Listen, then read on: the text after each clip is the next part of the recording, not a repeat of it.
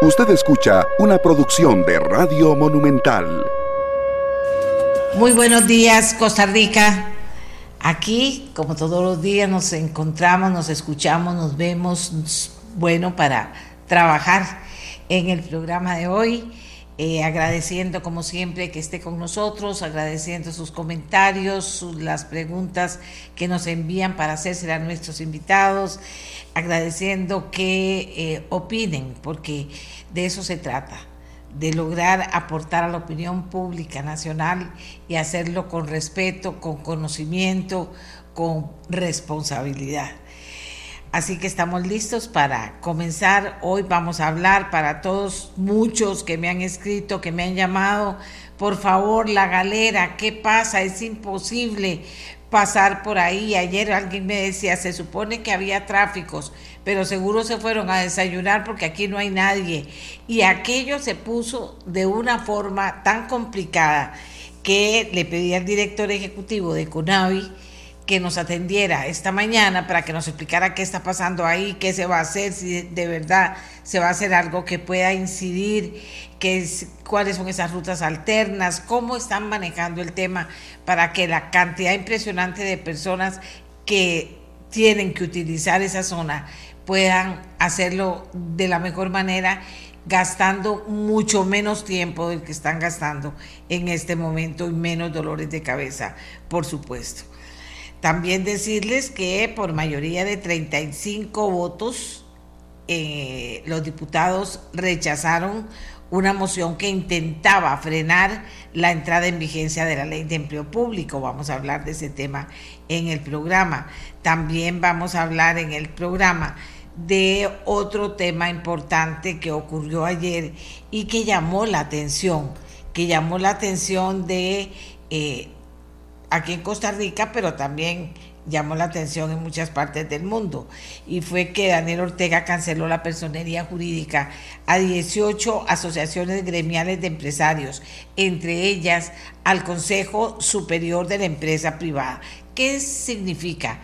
¿Qué, ¿Cómo afecta esto en Nicaragua? ¿Cómo lo ve la oposición a Daniel Ortega? Eh, bueno, vamos a conversar con dos eh, señoras que forman parte de la oposición organizada de Nicaragua para que nos valoren eh, la situación en su país en este momento y lo que significa esta decisión de Daniel Ortega, porque también ya desde muchas partes del mundo se comienzan a escuchar eh, las posiciones contrarias, molestas, por lo que Daniel Ortega hizo ayer con el Consejo Superior de la Empresa Privada y otras organizaciones y asociaciones gremiales. Y también a tres años del primer caso detectado por COVID-19 en Costa Rica.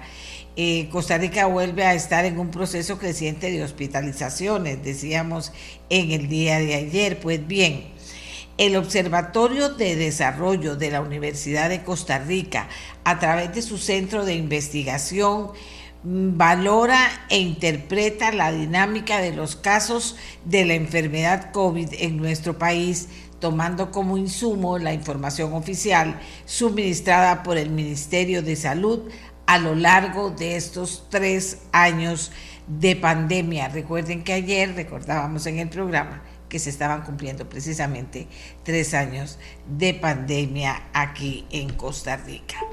Bien, eh, no sé si les parece. Bueno, eh, también recordarles, mucha gente me ha llamado a raíz del tema que tocábamos ayer y nos ha escrito a raíz del tema que tocábamos ayer del alta mar y que la sentimos como tan largo y sin embargo estaba muy cerca. Y yo decía que una de las formas de reaccionar, por ejemplo, la chiquitita, la más chiquitita, era el uso de plástico por parte nuestro y también eh, cómo logramos eh, reciclar todo el plástico y no consumir en plástico ni utilizar plástico de un solo uso. Eso lo teníamos que tener claros todos ya, porque es uno de los mayores contaminantes. Y precisamente ayer, cuando hablábamos del tema, yo decía, bueno, es, es un tema tan grande, tan complicado, tan profundo, pero que las cosas empiezan siempre por casa. Y por casa podría empezar perfectamente, revisar qué pasa con el plástico en cada una de las casas que nos están escuchando, en cada una de las oficinas, como ahora. O sea, eh, eh, el plástico o el papel, dice uno, bueno, ¿por qué usamos papel si no hace falta? En el caso del plástico esto se vuelve mucho más complicado porque, porque hace un daño tremendo y el plástico de un solo uso debería estar prohibido. Pero en fin, ustedes amigos y amigas, gracias por, por prestarle atención a esos llamados que hacemos sobre temas que son del diario vivir, pero que tienen que ver en este momento con el planeta, con lo que hemos afectado el planeta, cómo lo seguimos afectando y al final cómo reacciona el planeta, porque también tenemos que ser claros en que el planeta reacciona y que esta reacción de una u otra forma eh, termina pasando la factura. Entonces, el plástico. El plástico de un solo uso, jamás. Y el otro plástico, reciclarlo con responsabilidad. Eso es un mensaje muy práctico que debería ser muy fácil, pero que las culturas eh, se, se, se, meten en la vida de uno de una manera que después cuesta romper con eso y a veces venimos del supermercado y las bolsas de plástico son más casi que lo que compramos. Dice uno, no, aquí hay algo que no está bien. Comenzar por tomar una decisión sobre eso en nuestras casas, en nuestros trabajos, ¿verdad? Les decía que vamos a comenzar el programa hablando de qué está pasando en las inmediaciones de la galera en Curridabat, pero vamos a ir un paso más allá, conversar con el director ejecutivo del CONAVI, el ingeniero Mauricio Batalla, con el fin de que podamos valorar qué están haciendo y qué está pasando en esa zona Fíjense que la gente decía, pero ¿cómo hago? ¿Qué hago? Hagamos algo, como dice Amelia, hagamos algo. Pues vamos a ver si podemos escuchar a, eh, a nuestro invitado y podemos escuchar de él también cómo están manejando el tema, escuchar también cómo están manejando el tema. Entonces, eh, como les digo, es el ingeniero Mauricio Batalla, director ejecutivo de CONAVI. Don Mauricio tiene más de 20 años de experiencia en gestión de grandes obras de infraestructura y también eso lo lleva a, a que nos llame la atención escuchar cómo está manejando el tema. Quiero decirles que don Mauricio está en la galera en inspección en este momento, entonces vamos a hacer eh, la conexión para poder conversar con él y también, entre tanto, escuchar los mensajes de nuestros patrocinadores. Ya volvemos. Si usted tiene una inquietud sobre el tema galera, ya sabe, nos la hace llegar. Ya volvemos. Tenemos ya con nosotros al ingeniero Mauricio Batalla director ejecutivo del CONAVI. Él nos va a explicar primero, para las que no tienen idea de qué está pasando en la galera, de qué se trata, y luego vamos a aterrizar en la galera para saber qué está pasando ahí y qué, cómo se puede enfrentar la situación que miles de costarricenses viven cada día para poder atravesar de un lado al otro de la ciudad. Así que, don Mauricio, muy buenos días. ¿Qué está pasando en la galera?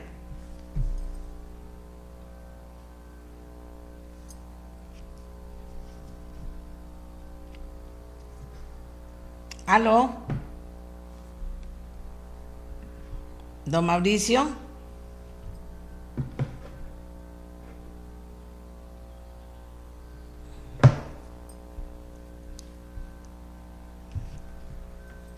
¿Qué le pasó a don Mauricio? Como les decíamos, don Mauricio está en la galera porque estaba en gira de inspección. Eh, eh, entonces estamos conectando con él para que él sea quien le informe a usted, Costa Rica, sobre el tema y sobre todo a la gente que está en esa situación tan difícil. hay gente que me ha contado de unas horas, del tiempo que han durado pasando de una parte a otra, ida y vuelta, porque trabajan así. Entonces eh, eh, trabajan teniendo que atravesarlo y teniendo que volver después a la casa y que es una, es una locura. Dice que tiene problemas de conexión, mejor le damos el le damos a Miguel el teléfono. Ahora, ahora sí, doña Amelia. Ya está listo, Mauricio. Sí, correcto. Adelante. Eh, sí, doña Amelia, de hecho, eh, primero que todo, un placer saludarla. Eh, aquí estamos, de hecho, en, la galera, hoy los miércoles, cada 15 días, me doy la vuelta, tengo inspección, veo un poquito cuáles son los, los avances del proyecto, converso con, con la gente de Conavi, con la gente de, Ingeniería de Tránsito y los contratistas para ir dándole el seguimiento debido al proyecto y poder cumplir en, en tiempo. Y, y escucho sus consultas y las consultas de los costarricenses, por supuesto. Eh, gracias. Primero, como explicarle a los costarricenses qué es lo que está pasando en la galera para después hablar de las presas y de las soluciones que ustedes han visto para que no se haga tan difícil transitar de un lado al otro de la ciudad por esa zona. ¿Qué es lo que se está haciendo en esa zona? Eh, sí, doña Amelia, esto es un proyecto que eh, fue en 2019, eh, fue licitado en el 2019 eh, llegamos a empujarlo un poquito, lo sacamos de, algún escritorio que estaba por ahí, lo, echamos para adelante. Estamos trabajándolo a través de una técnica de fast track o, casi que eh, de vía rápida, casi que van saliendo los planos, se van revisando y, al día siguiente están en campo para irlo ejecutando. Sabemos que el país necesita obra y que la obra pública es parte de la reactivación económica tan necesaria para todos. Eh, en general el proyecto es un proyecto eh, que lo que va a hacer es un túnel eh, de todas aquellas personas que vienen de San Pedro y Curriabat, un túnel para poder conectar en, la, en la intersección de la entrada a la Ruta Nacional número 2, que va a poder conectar hacia Calle Vieja. aquí el problema, doña Amelia, y esto es problema de toda la vida, y se lo cuento porque yo vivo tengo que pasar esta intersección todos los días. El problema de toda la vida y de las grandes presas, eh. Que donde uno dura una hora, muchas veces, media hora, 40 minutos, cuando viene en la noche cansado. El problema es eh, esta intersección eh, genera un intercambio importante. Algunas personas que vienen sobre la ruta 215 quieren entrar hacia Calle Vieja, otras personas que vienen a San Pedro quieren entrar hacia Calle Vieja eh, de, Tres Ríos o quieren entrar a la pista. Entonces se genera un problema importante de tránsito. La solución eh, que se planteó es, número uno, este túnel que va a permitir este, que va a permitir eh, que rápidamente todas aquellas personas que vengan de San Pedro y Currabat puedan sin detenerse, este, puedan sin detenerse pasar directo hacia Calle Vieja, hacia Tres Ríos y con ello eh, como no va a generar este efecto de cola, todas las personas que vengan de San José, de Cartago o que vayan hacia Cartago ya cansadas en las noches, rápidamente van a poder ingresar a la pista. Esto definitivamente va a generar un beneficio.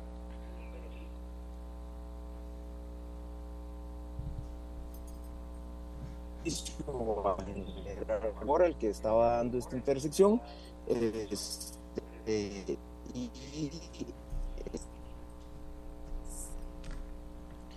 tenemos problemas con el con con el teléfono, eh, perdón, con el Zoom tenemos problemas.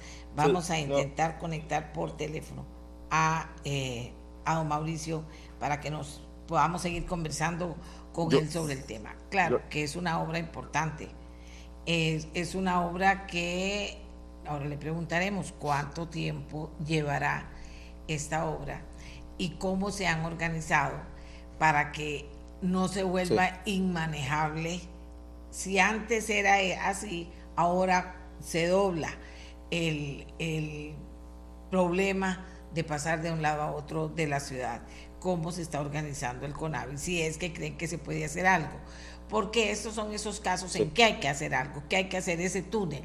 Bueno, ¿cómo hacemos para que el impacto de hacer esa obra no sea tan fuerte o, poder conllevar, poder conllevar el impacto de hacer una obra de esas usando, si es que hay claramente definidas, rutas alternas que puedan servir para ello o qué otra solución le ha visto el CONAVI. Entonces, en esta conversación estamos con don Mauricio. ¿Me avisan? doña, doña Amelia, no sé si usted me escucha, yo le escucho bien. Perfecto, yo lo escucho también bien. Comencemos eh, un poquito por eso. Esta obra, ¿cuánto está empezando? ¿Cuánto tiempo va a llevar, don Mauricio? Sí, eh, la obra está para eh, año y seis meses. llevamos dos meses, nos quedan exactamente año y cuatro meses, 16 meses más de, de obra, doña Amelia. 16 meses más de obra en las que el tráfico estará igualmente como ahora, complicado. ¿Qué solución le han visto? ¿Cómo funciona eso? Claro, nosotros hemos visto eh, como gobierno de la República eh, cuatro importantes eh, hechos para poder mejorar la, la, circulación vial. Entendemos de que va a generar una disminución en el nivel de servicio, eso no hay duda. Estamos cortando a la mitad la ruta eh, nacional número 2, la segunda ruta en importancia del país, entonces definitivamente va a generar un, problema en tránsito. ¿Cuáles son las eh, medidas mitigatorias? Uno, bueno, hemos conversado con Policía de Tránsito, hay un dispositivo de Policía de Tránsito muy importante que empieza casi en los semáforos de los Figueres y termina hasta en Walmart.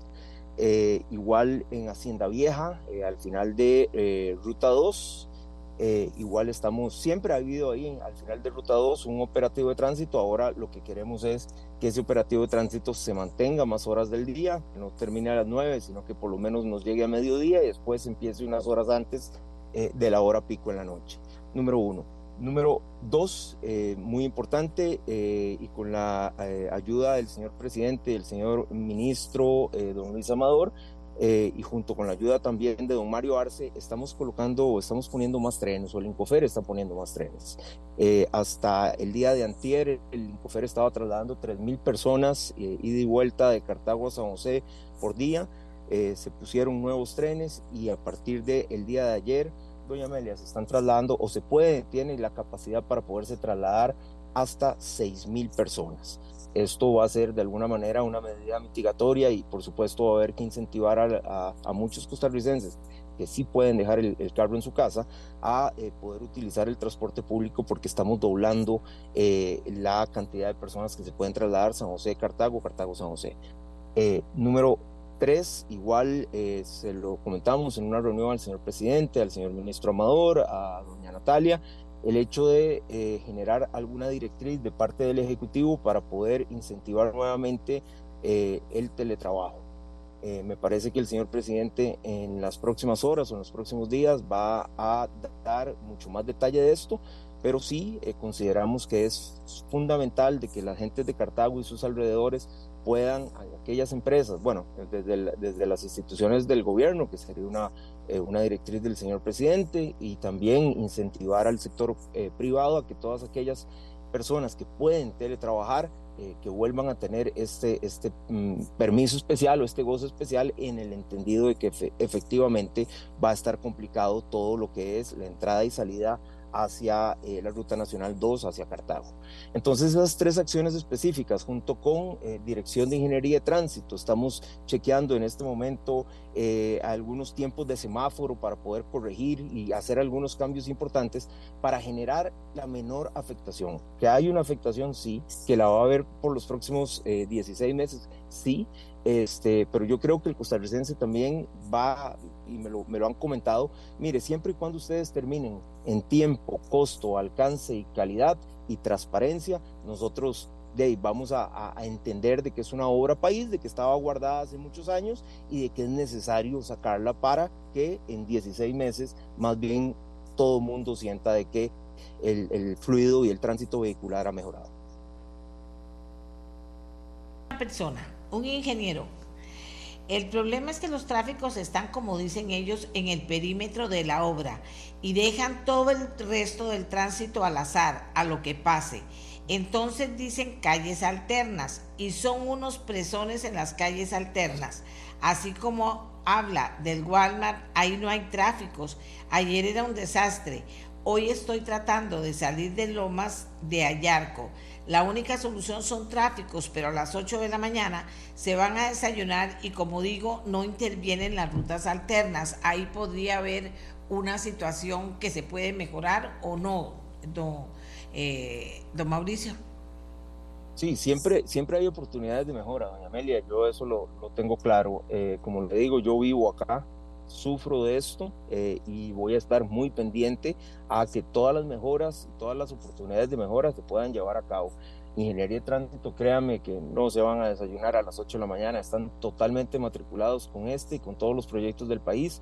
Eh, pero bueno, sí, efectivamente en Walmart ya lo determinamos ayer, eh, ya conversamos hoy con don Junior Araya, el director general de tránsito, va a venir a ver la, parte de esta semafórica el día de hoy, ya conversamos con don Alexander Sola, que es, eh, digamos, el máximo representante de los policías de tránsito para poder extender tal cual lo dice el usuario esto a otros puntos y no solo al área del proyecto. Pero hay oportunidades de mejora, estamos en una etapa de calibración, le pedimos un poquito de paciencia a, la gente para poder calibrar y generar el menor impacto que siempre se va a generar un impacto, sí, que siempre va a haber una disminución en el nivel de servicio que siente el costarricense, sí, pero que en año y medio, año y cuatro meses va a esta intersección ser una intersección de primer mundo también.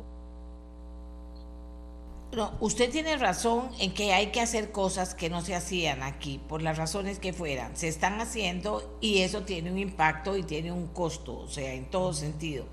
Pero el tema está en cómo logramos que ese impacto que causa en la gente a las horas en que la gente va y viene a trabajar, por ejemplo, eh, porque también usted habla muy bien de que se va a implementar el teletrabajo, pero las escuelas y los colegios tienen que seguir funcionando. Entonces, ¿cómo se va a minimizar? Si hay rutas alternas, hacerlo más ágil las rutas alternas y si hace falta más inspectores de tránsito que ayuden, pues que ayuden de verdad y que estén ahí, ¿verdad? O sea, qué dicha que va a ir Junior Araya espero que usted esté por ahí y que vean esos lugares donde la gente dice no hay tráficos, andan desayunando. No, no andan desayunando, es que todavía no han puesto tráficos en esas zonas de rutas alternas, entonces.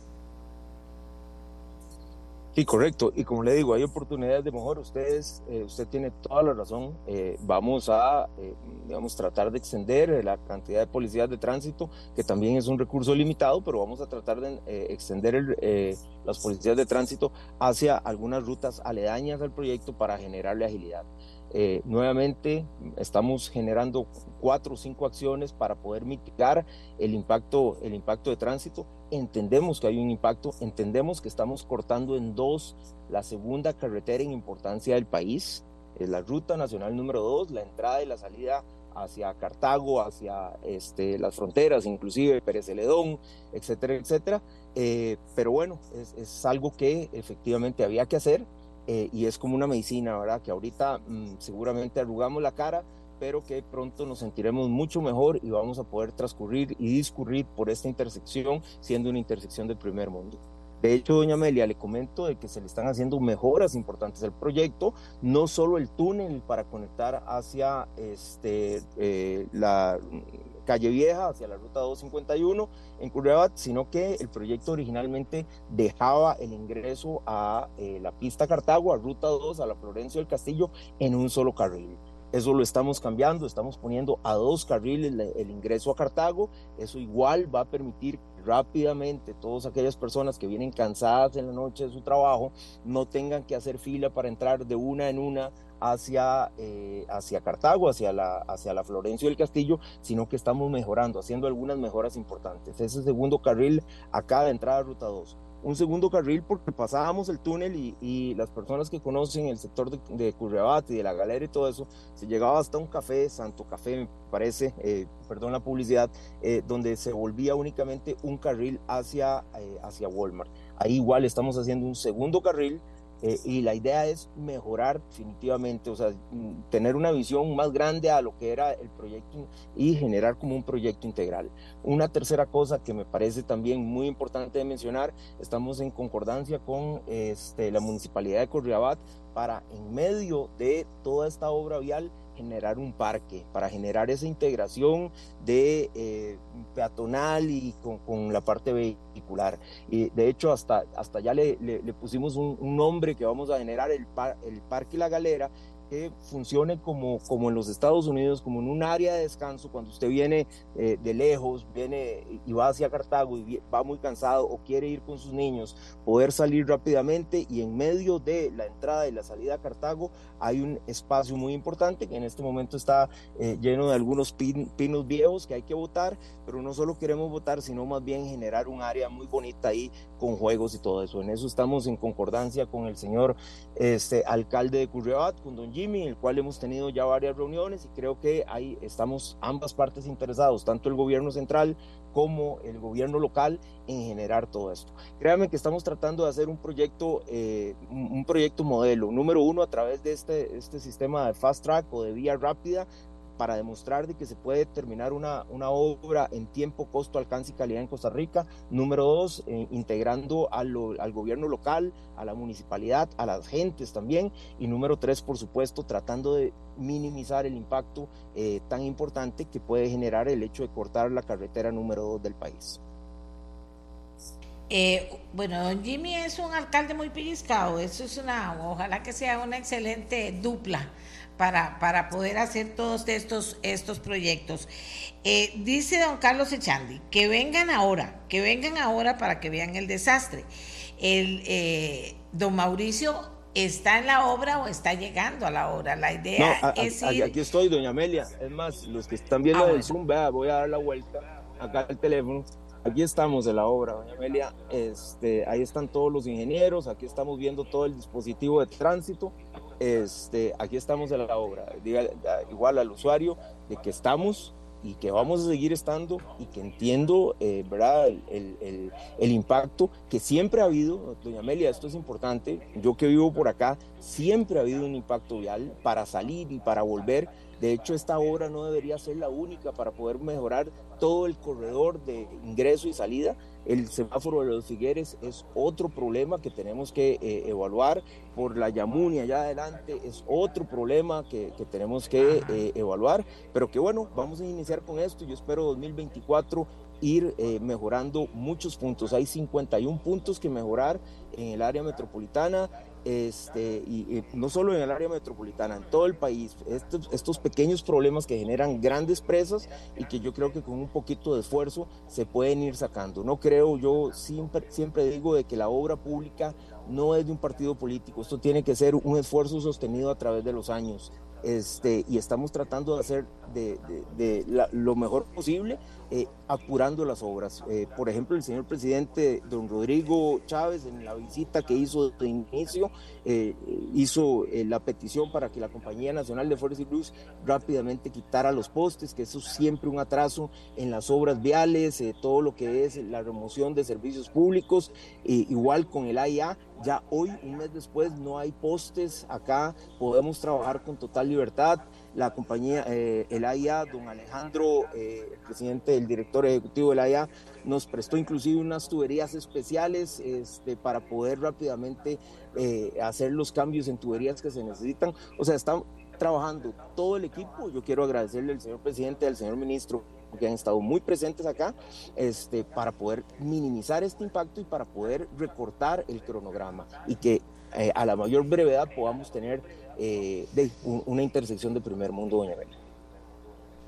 No, y yo le agradezco que le explique a los costarricenses porque no se trata de minimizar ningún esfuerzo. En Costa Rica hay que hacer mucha obra y no será la primera vez que nos veamos en una situación tan seria. El tema es que si todos colaboran y la gente ve que se está haciendo el esfuerzo por ayudar en todos esos cuellos de botella que se están haciendo ahora a la hora de usar las vías alternas, pues la gente se tranquiliza más porque bien dice usted, el problema estaba ahí desde hace muchísimo tiempo y la gente sabe que el problema ha estado. Ahora está la solución, pero va a llevar tiempo. O sea, esto no se acaba fácil, va a llevar tiempo.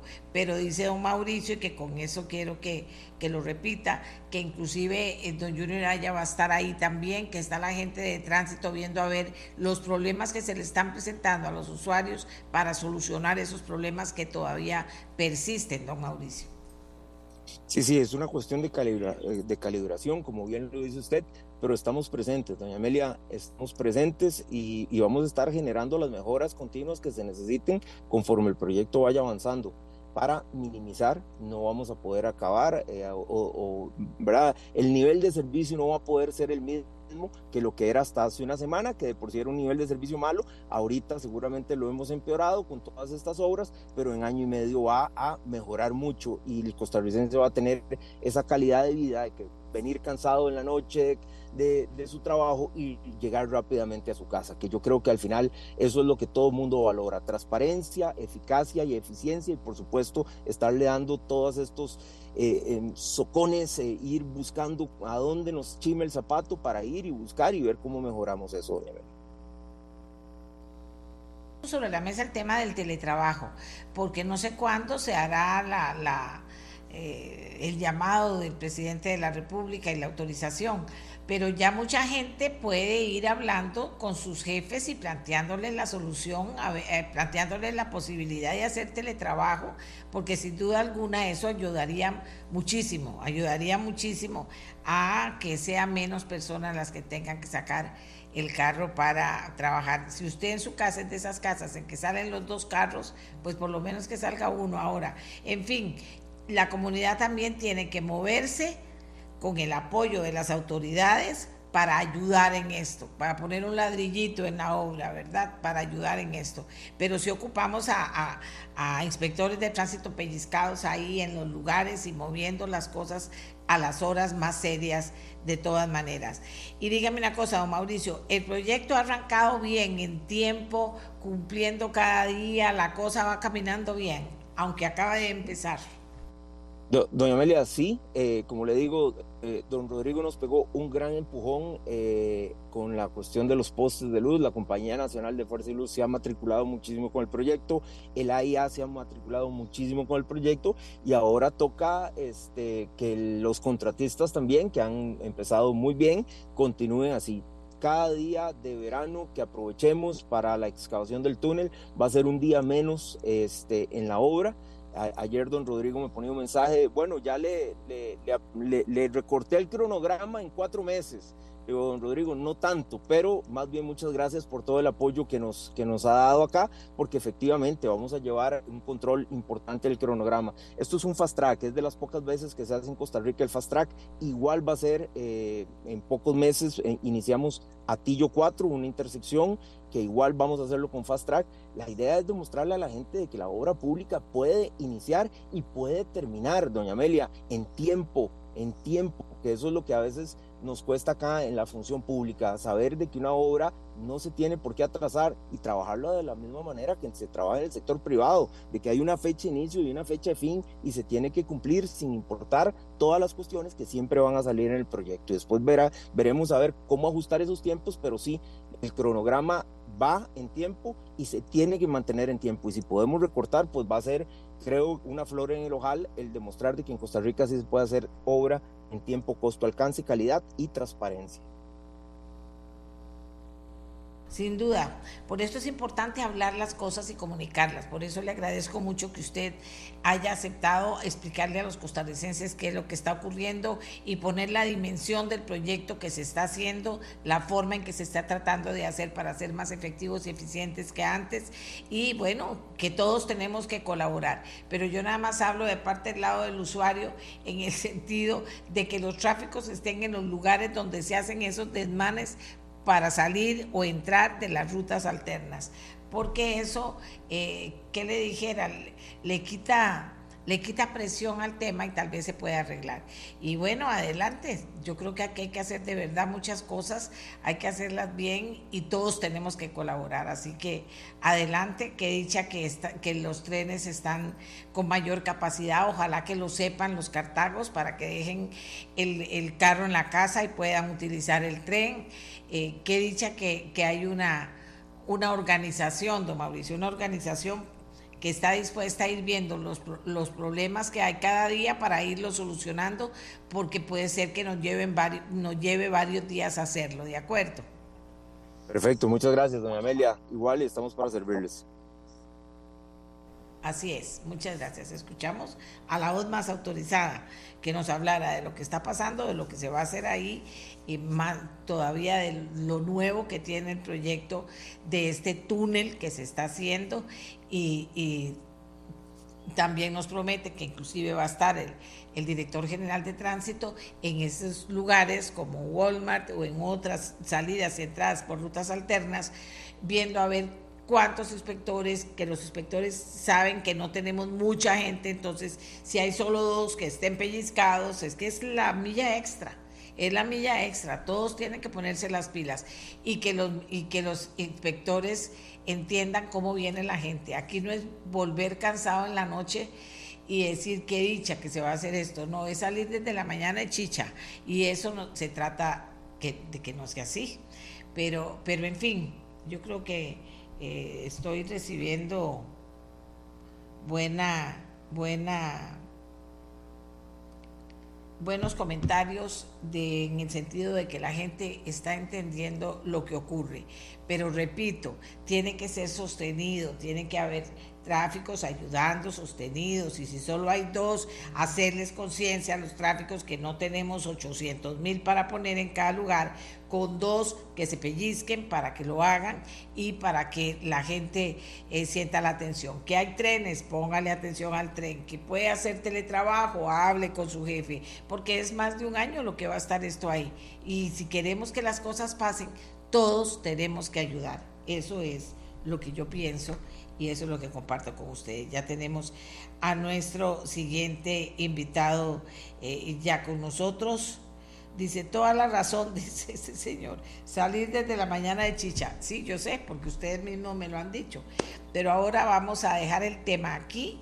Usted ya entendió, ya sabe las alternativas que tiene. Si no hay tránsito en los lugares que usted cree, hagámoselo saber a la Dirección General de Tránsito para que vaya a ver el lugar y lo inspeccione. Ellos están ahí en este momento, entonces, eh, qué dicha. Si no, mañana llamamos a la Dirección General de Tránsito a que nos cuente cómo ha hecho para poder atender el tema y eh, ahí in situ, en el lugar en donde se están presentando los problemas. Y ahora sí, nos vamos con otro tema. por mayoría de 35 votos a favor y solo 12 en contra. Los diputados rechazaron una moción que intentaba frenar la entrada en vigencia de la ley de empleo público. Una de las diputadas eh, comprometidas con el tema, que inclusive hizo un llamado a sus compañeros sobre la importancia que tenía, es la diputada Vanessa Castro de la Unidad Social Cristiana. Y por eso le vamos a pedir a ella que nos valore la importancia que tuvo esta acción de los diputados de ayer. ¿Por qué es importante eh, eh, que esto ocurriera y para qué? Vanessa, muy buenos días y gracias por acompañarnos. Muy buenos días, doña Amelia, y muy buenos días a todos los que lo, nos, están escuchando y le escuchan a usted, eh, que sé que es un medio que realmente hay mucho costarricense que, que lo sigue. Eh, efectivamente, un tema de suma importancia y aquí estoy a las órdenes para, para lo que consideren. Ayer eh, se dio eh, una situación particular por uno de los compañeros que hizo que a través de una moción se postergara el inicio de, esta ley y realmente eh, tiene que, que uno eh, acudir a su conciencia más profunda a ver cuál decisión toma y que sea lo mejor para el país. Y creo que eso fue lo que sucedió el día de ayer.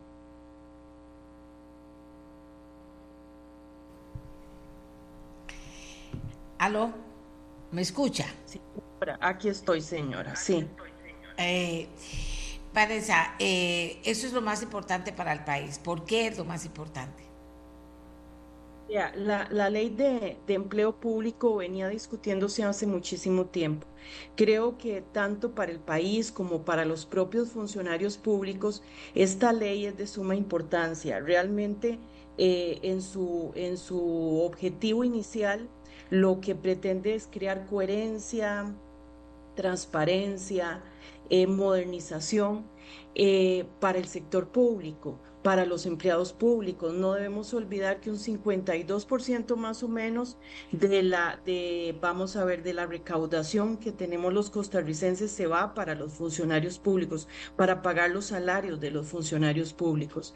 Entonces, cuando usted ve que, que hay una cantidad invertida tan importante y seria, pues eh, en realidad se hace necesario pensar si el marco jurídico normativo que se está llevando adelante para ese régimen de relación entre el Estado y los funcionarios públicos es el adecuado. En este caso, el tema venía discutiéndose hace muchísimo tiempo y venía postergándose. Incluso no, no, el, desde el gobierno, por ejemplo, de don Luis Guillermo Solís, eh, don Luis Guillermo había, como dicen popularmente, pateado el balde y eh, y no es sino los diputados de la eh, Asamblea Legislativa pasada que eh, entran a conocer de fondo el tema y pues se da la promulgación de la ley. Eh, a ver, no es esta Asamblea Legislativa la que la discute, la que la lleva adelante y simplemente nos tocó estar en medio de, eh, de, lo que es la implementación. En realidad, hoy día el tema debería estar en el Poder Ejecutivo o está en el Poder Ejecutivo, ya que este es el que eh, ha elaborado el reglamento y el que tiene que poner a funcionar lo que los, los diputados pasados hicieron. Eh, el tema se retoma en la Asamblea Legislativa a raíz de la posibilidad de frenar su entrada. Y, es ahí donde, donde hemos tenido que hacer una conciencia profunda. Frenamos la entrada de la ley porque tiene inconsistencias. Em, a ver, este país, eh, doña Amelia, Costa Rica tiene un gran problema y es que todo lo dejamos para después. Em, como dicen hoy día, procrastinamos y em, Procrastinamos en una serie de temas, incluyendo la promulgación de nuestras leyes. Vea lo que sucede, por ejemplo, con el Poder Judicial. Eh, se, incentiva una reforma en, una reforma en, por ejemplo, en materia agraria, una reforma en derecho de familia, y al final lo que se pide es una vacancia y nuevamente vamos de dos años en dos años. Entiendo, por ejemplo, que agrario tiene siete años y no se ha y nuevamente ahora lo retrasamos otro tiempo más porque no estamos listos. Entonces, para mí empleo público, por eso lo voté, eh, voté en contra de que se postergara el tema, porque para mí empleo público tiene que entrar a, a regir. ¿Para qué? Para ponerlo sobre la mesa y corregir, si es necesario, diversos aspectos de, de, de cómo se promulgó pero no es echarlo para atrás, porque si nosotros lo echamos para atrás, doña Amelia, nos dan otros 10 años sin tocar el tema, porque vamos a estar otra vez pateando el balde, otra vez esta Asamblea Legislativa va a decir la próxima, otra vez un gobierno va a decir el próximo que se compre la bronca, como señalan popularmente, y, y ahí nos quedamos. Entonces, vamos a ver, nosotros vamos a o sea, entra a regir ahora la ley de empleo público. Eh, los, los señores los, de los sindicatos han señalado se van a se va a ir a, discutir a la sala constitucional diversos aspectos. Yo estoy totalmente de acuerdo. Si la ley tiene errores, que se vaya a discutir a la sala constitucional y, la, y que la sala señale efectivamente sí los hay y, en, y, y o sea, bienvenidas las correcciones que se den. Eh, la ley tiene varias inconsistencias en uno y otro lado. No es un tema nada más que tenga inconsistencias en contra de, de los funcionarios públicos, sino que además hay algunos temas eh, que no le entra que no le entra y eh, pues es importante entonces que esto esté sobre la mesa. ¿Cómo está sobre la mesa? Llevándolo un poco a la fuerza a, discusión. Hay que corregir lo que tenga que corregirse, hacer, eh, revisar el reglamento. Si el reglamento está mal, hay que corregirlo. Y aquellas cosas que sean imposibles de poner en, ejecución, pues la misma ley establece que nadie está obligado a lo imposible. El, la misma, el mismo ordenamiento jurídico nos irá llevando de la mano Gracias a Dios tenemos un sólido ordenamiento jurídico que nos irá llevando de la mano y corrigiendo lo que tenga que corregirse o ejecutando lo que tenga que ejecutarse. Vanessa, ahora que usted habla de eso, de que hay que hacer un poquito de fuerza a ratos, en la opinión de los costarricenses en este momento, de los que opinan, no es que son todos, no sé cuánto será el porcentaje, pero de los que opinan, es que eh, hay proyectos importantes que deberían eh, caminar más rápido y no lo hacen. Eh, el tema de regla fiscal, el de la liquidez del Estado, por hablar de dos de los que hablábamos ayer en la, este programa, pero hay otros que o están esperando o comenzaron a discutirse y se enclocharon, como dice la gente, y se quedaron ahí y pareciera que no hay, no hay forma de empujarlos. ¿Cómo ve usted la situación? Yo, yo pienso que así es, doña Amelia. Eh, yo pienso que, vuelvo a insistir, que los costarricenses procrastinamos y eso sucede en todas las instancias, tanto de gobierno, ejecutivo, poder judicial, y, y nosotros no nos salvamos en la Asamblea Legislativa. Creo que, que, efectivamente...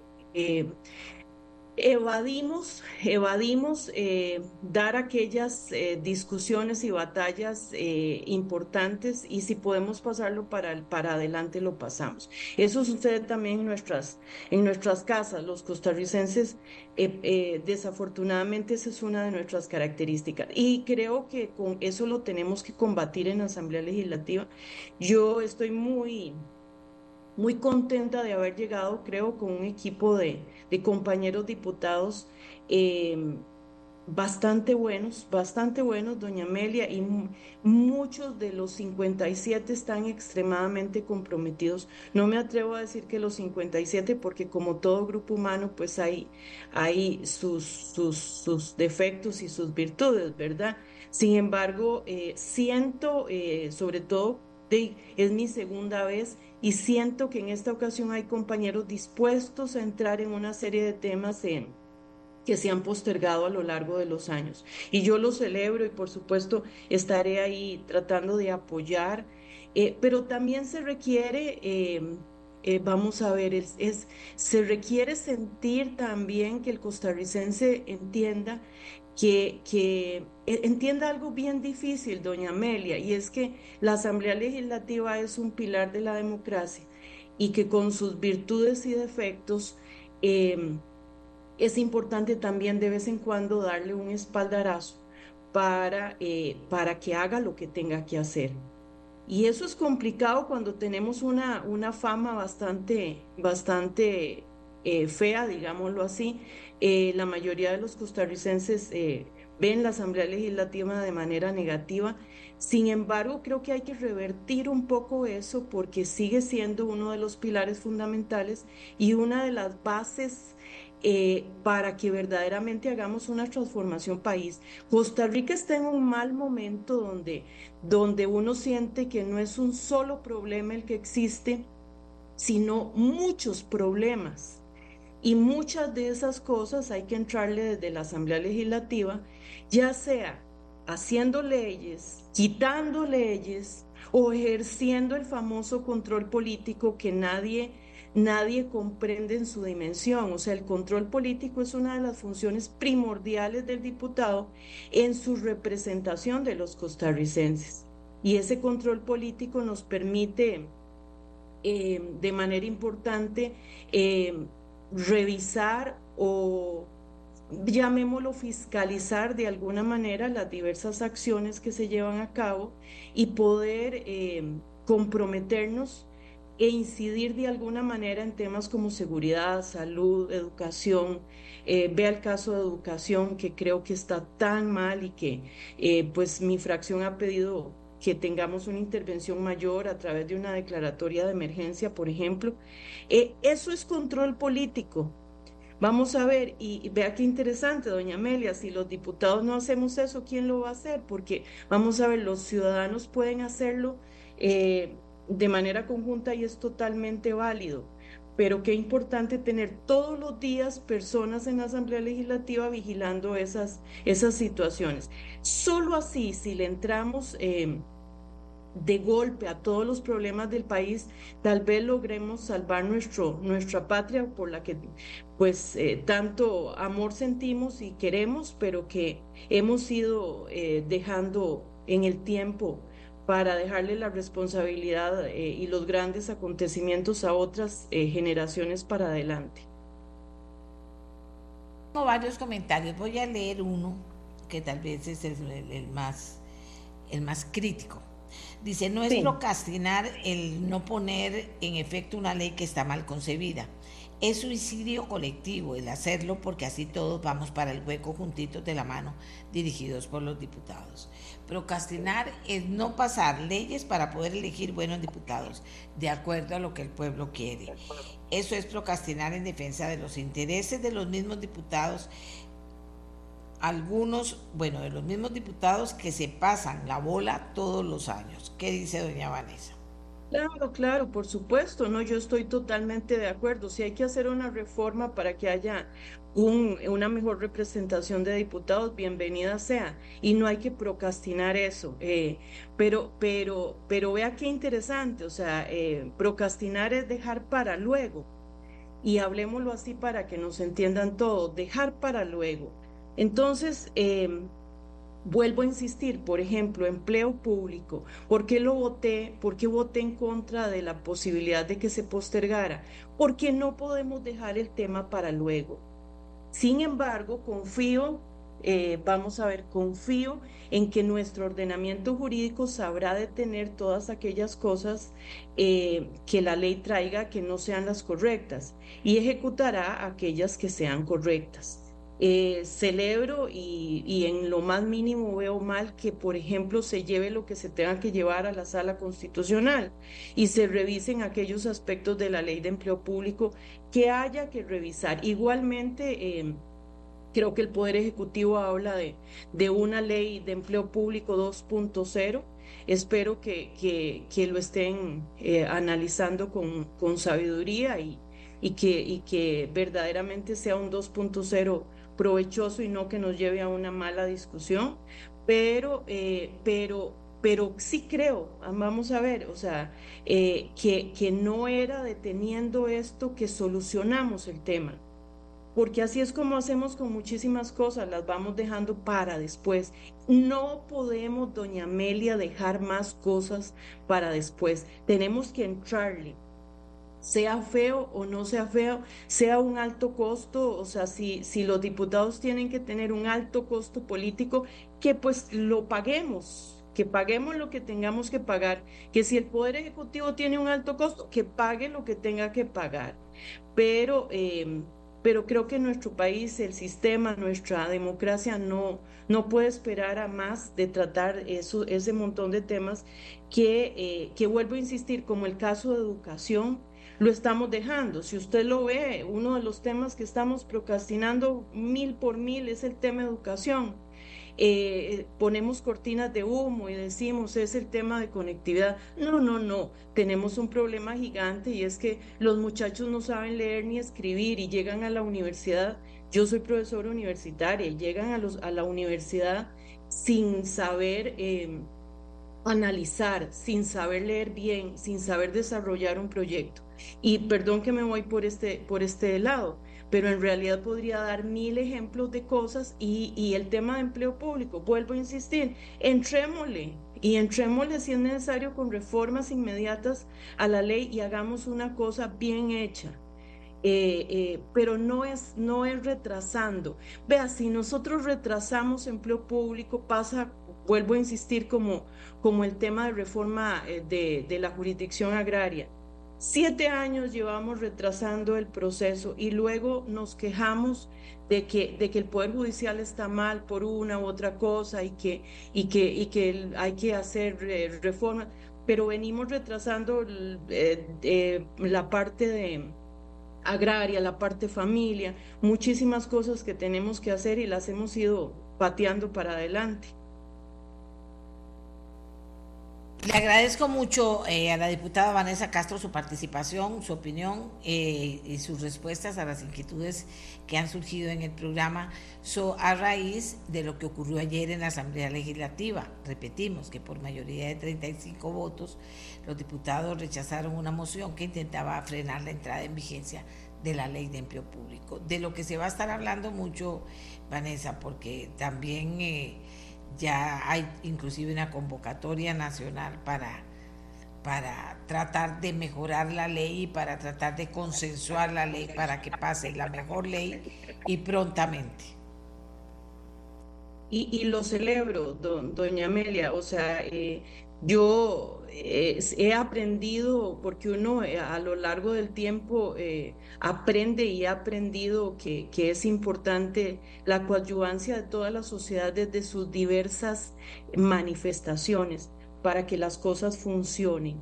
Así que yo hoy día no, no, vamos a ver, no califico de mal ningún, ninguna intervención, o sea, solamente pienso y, entiendo que tenemos que trabajar todos juntos, los sindicatos desde su función, las cámaras desde su función, el Poder Ejecutivo, nosotros en la Asamblea Legislativa y, y solo juntos, estoy convencida, salimos adelante, como le digo, desde, desde nuestras personalidades y dentro, desde nuestras funciones, eh, haciendo una... una eh, una inercia interesante que genere por fin un cambio para Costa Rica eh, y, que, y que no sigamos viviendo de las glorias ajenas en nuestro país. Muchísimas gracias a doña Vanessa Castro de la Unidad Social Cristiana. Hacemos una pausa y ya volvemos. La mía, la suya, la de todas y todos. Eh, aquí leyendo siempre sus comentarios, que todos son eh, importantes para mí, todos son importantes. Aquí una persona decía sobre el tema de que estábamos hablando, para no dejarlo por fuera. El control político se está confundiendo con instrumento político, dice, para, para hacer politiquería barata, dicen. Las vacancias se dan por inacción del Poder Judicial. Procesal de Familia tiene ya cinco años para que se prepararan y no lo hacen. Agrario exactamente lo mismo y no son proyectos de ley que se deban arreglar. Ya son leyes de la República que deben entrar a regir. Pero como le digo, no es responsabilidad ya de la Asamblea Legislativa, sino del Poder Judicial el preparar toda la estructura que permita entrar en vigencia la ley. Y yo agrego pellizcados.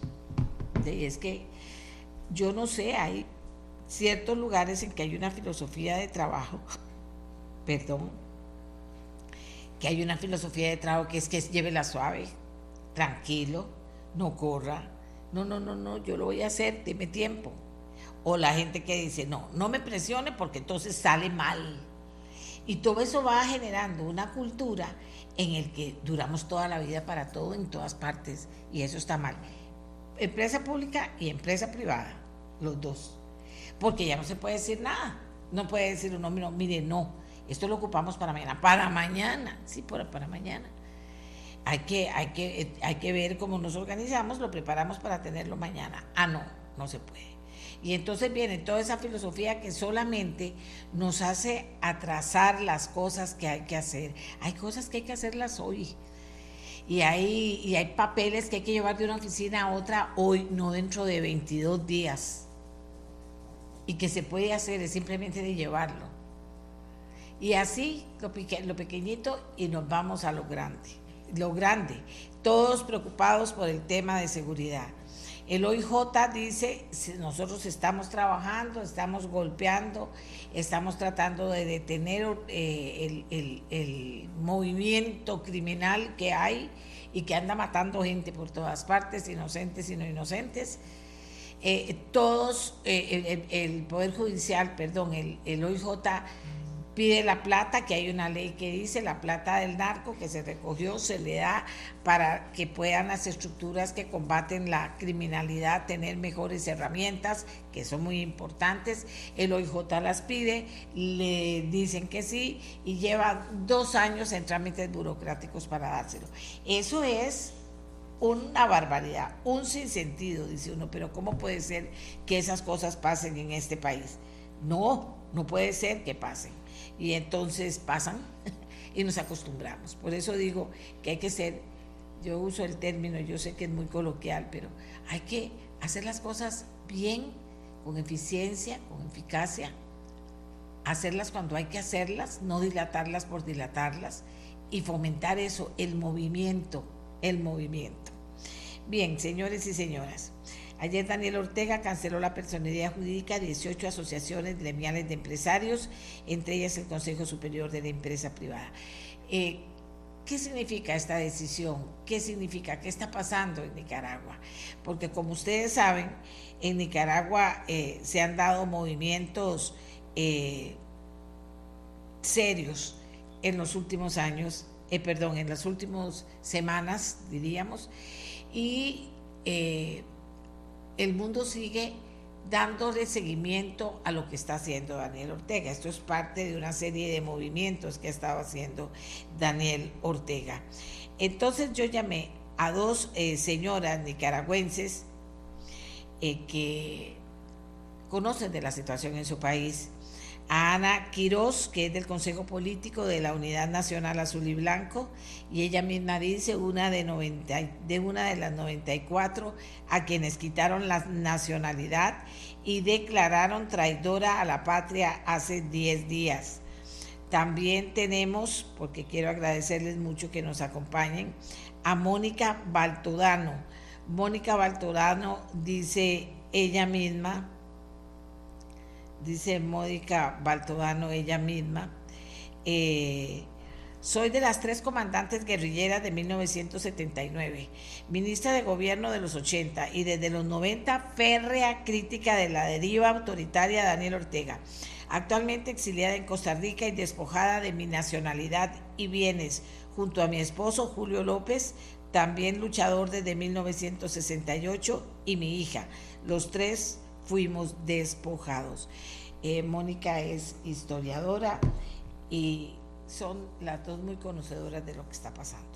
Les doy la bienvenida a las dos. Voy a comenzar con Mónica Baltodano, que nos analice cómo ve ella, que conoce la situación en el país, esta nueva medida de Daniel Ortega que afecta a 18 asociaciones gremiales de empresarios, entre ellas al Consejo Superior de la Empresa Privada.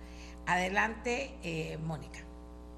Bueno, muchísimas gracias por esta invitación que nos permite informar al pueblo de Costa Rica sobre lo que pasa en su vecino país. Efectivamente, el día de ayer, al cancelar la personería jurídica del COSEP y de estas asociaciones y cámaras eh, de empresarios, ya suman 3.300 las organizaciones sin fines de lucro, organismos no gubernamentales que han sido canceladas, la mayor parte de ellas entre el año 2022 y 2023. Este es un proceso de aniquilamiento de la sociedad civil que pretende eh, erradicar toda organización, toda fuerza, todo, toda persona que opine y piense diferente en nuestro país.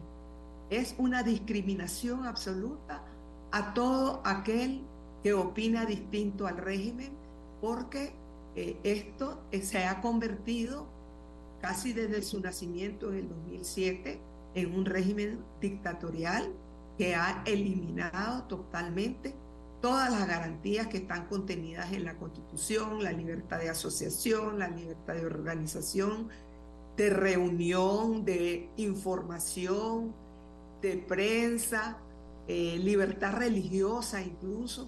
Es decir, estamos eh, sometidos a un régimen totalmente eh, dictatorial, pero de, de, forma absoluta, porque además controla los demás poderes del Estado, la Corte Suprema de Justicia, la Asamblea Nacional, todo está bajo la égida y control férreo de Daniel Ortega y Rosario Murillo. Y entonces, eh, todo lo que se hace diariamente incluyendo la, barbarie de haber despojado a 317 nicaragüenses de su nacionalidad, de sus bienes, de sus partidas o registros de nacimiento, a los de la tercera edad de las pensiones, es expresión de ese régimen barbárico que estamos viviendo aquí muy cerca de Costa Rica, en la vecina Nicaragua.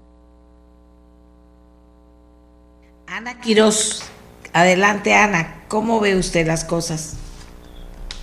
Estamos eh, siendo testigos y víctimas en, buena medida, eh, personas como Mónica o como yo, o eh, escritores de fama mundial como Yoconda Belli o como Sergio Ramírez, de la barbarie y, el, y del deseo de aniquilar cualquier opinión que no sea la suya.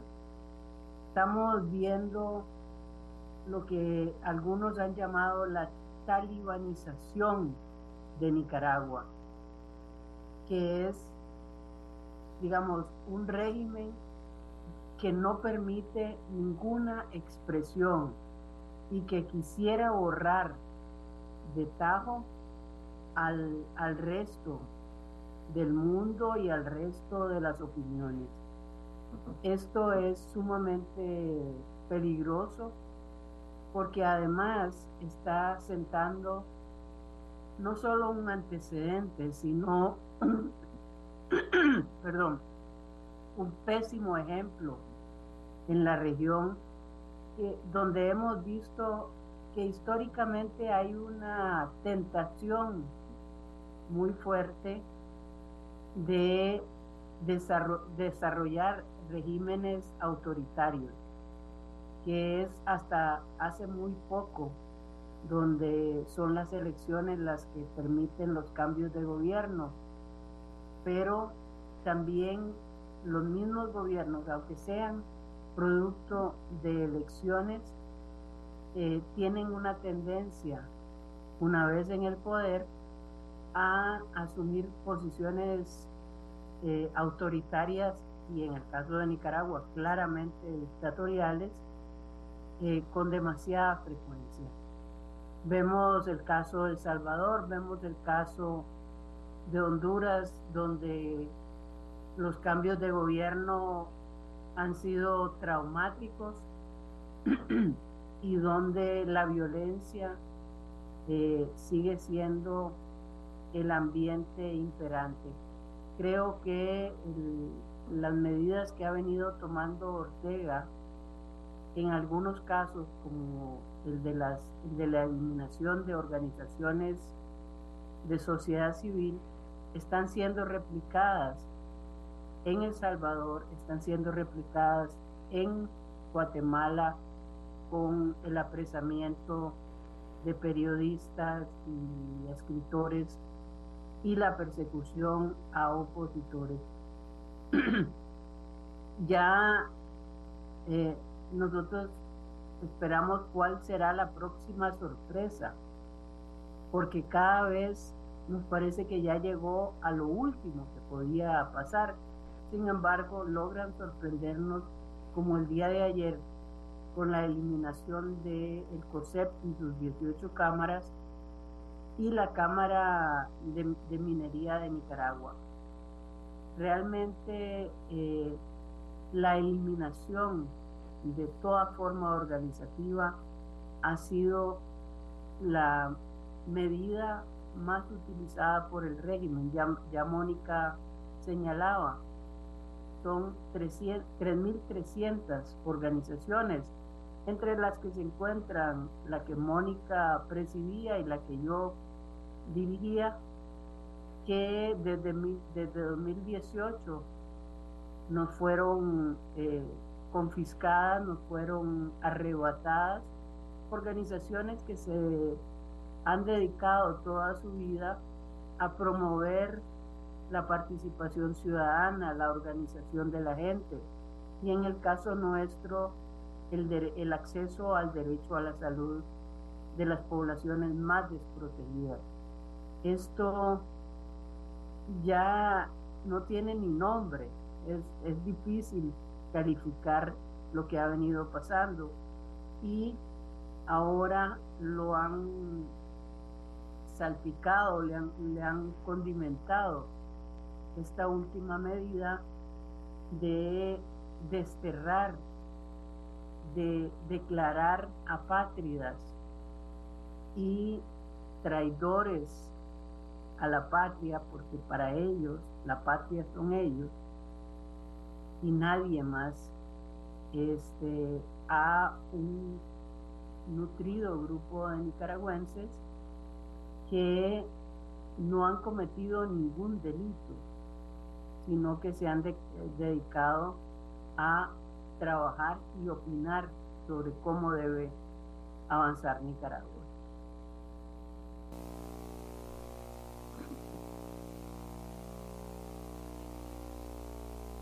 Eh, gracias, Ana. Eh, Mónica, quiero aprovechar porque mucha gente dice es que no entendemos entonces eh, que si también está en contra de la empresa privada, ¿quién va a producir allá? ¿Qué es lo que está pasando? ¿Y por qué los está atacando de esta manera? La gente como que le cuesta un poco entender eso. ¿Y, quién, y, y por qué los está afectando de esta manera, Mónica? Bueno, realmente algunas de las decisiones que ha tomado Ortega, sobre todo en los últimos meses, eh, le resultan incomprensibles, no solo a, la sociedad nicaragüense, sino a la comunidad de las naciones, a la opinión pública internacional. Y esto tiene que ver eh, de alguna manera con que son decisiones que se toman con el hígado, se toman eh, al, al compás de la rabia o al compás de, la irracionalidad. Uno mismo no, no termina de, comprender más que por el propósito de, dejar claro que ellos son los que mandan y que ellos pueden hacer cualquier, cualquier cosa. Efectivamente, en los primeros años del gobierno de Ortega, una de las características eh, de, los rasgos de ese, de, ese, de ese mandato, del primer mandato, fue una buena relación con la gran empresa. Y eso continuó así hasta el 2018 y nosotros desde la sociedad civil le reclamamos a la, a la gran empresa cuando no dijo nada con, con la reelección inconstitucional de Daniel Ortega en el 2011 ya ahí eh, incluso hubo cámaras empresariales de, El Salvador, por ejemplo, que le dijeron, bueno, si bien es cierto nuestra tarea es la producción, es el, eh, es el negocio, son las empresas, no podemos cerrar los ojos ante los problemas eh, de, la, de, la, de las derivas autoritarias o dictatoriales que podemos observar. Tenemos que tomar posición. Y esa posición la adoptó la, el, COSEP y las cámaras en el 2018, cuando se dieron las masacres en las que murieron ya eh, documentados más de 350 nicaragüenses. Entonces ahí las cámaras y dirigencias del COSEP, dirigentes del COSEP, se distanciaron del régimen y participaron en una mesa de diálogo que buscaba solución a ese problema. Estamos hablando en, en mayo del 2018. Y las mismas cámaras se involucraron en otro esfuerzo en, el, en, en 2019. Pero ambos esfuerzos fueron fallidos porque Ortega incumplió completamente todos los acuerdos que se habían adoptado. Y, y en el 2021, no solo eh, siguió teniendo relaciones tensas con algunas de estas cámaras, sino que echó eh, presos al presidente del COSEP eh, y, a, lo, y a presidente de varias, de varias de las asociaciones, persiguió a, la ONG que tenían eh, encargado de tareas de capacitación y tareas de creación de ciudadanía, etcétera, toditos han sido o perseguidos, capturados o desterrados. Muchos de ellos se encuentran acá en Costa Rica o en otras partes del mundo. Es eso que explica una actitud absolutamente irracional, porque por un lado trata de mantener la economía del país como que todo está normal, se alegra de que el Fondo Monetario Internacional le dé buenas, buenas referencias. El Banco Centroamericano de Integración Económica con Dante Mossi a la cabeza sigue dándole importantes recursos, mucho más recursos que lo que le corresponderían al gobierno de Nicaragua. Pero por el otro lado, adopta este tipo de política que resultan eh, verdaderamente irracionales y que solo se pueden explicar por la brutalidad con que opera. Te voy a poner un ejemplo. Monta en el avión a 222 presos políticos que habían pasado las condiciones peores, aislamiento total, Dora María Telles en una celda de oscuridad absoluta, eh, sin derecho a leer ni siquiera la Biblia, no podían tener un, lápiz, no tenían atención médica adecuada, por largos periodos sin visitas de sus familiares, los monta en un avión y los manda de común acuerdo con los Estados Unidos Estados Unidos, pero tres horas después está aprobando ilegalmente una reforma constitucional para despojarlos a los 222 de su nacionalidad. Y cuatro días después despoja a otros 94 nicaragüenses, entre los cuales está Sergio Ramírez Mercado, Yoconda Belli, el, el, 12 sacerdotes, entre ellos Monseñor Silvo despoja de su nacionalidad a, Monseñor Álvarez, porque no se quiso ir eh, al destierro, le dicta una sentencia absolutamente absurda de 26 años de cárcel lo manda a celda de, máxima seguridad, molesto porque no se había montado en el avión con los 222. Todos esos son actos irracionales, porque lo que pudo haber sido algo positivo, que el, mundo dijera que alegre, Daniel Ortega se flexibilizó, sacó 222 presos políticos, lo borra de inmediato con todas esas medidas que han sido catalogadas como crímenes de lesa humanidad, porque el destierro y la supresión de nacionalidad no existen antecedentes ni durante la dictadura de Somoza, ni en las peores dictaduras de Latinoamérica. Dicen que son medidas de carácter medieval que están consideradas en las legislaciones modernas como crímenes de lesa humanidad. Entonces no te puedo explicar más que el propósito de decir, esta es mi finca, esta es mi hacienda, eh, yo soy el señor feudal y aquí mando yo y se hace lo que yo digo. Y eso es lo que muestra, ¿verdad? Quiere aterrorizar a su base, quiere contentar a las bases, que no les gustó que haya liberado a los 222 presos políticos, a esas bases radicalizadas que tiene. Entonces me da la impresión que también hay algo de eso en esta brutal medida contra las cámaras empresariales y el propio eh, Consejo Superior de la Iniciativa de la Empresa Privada COSEP.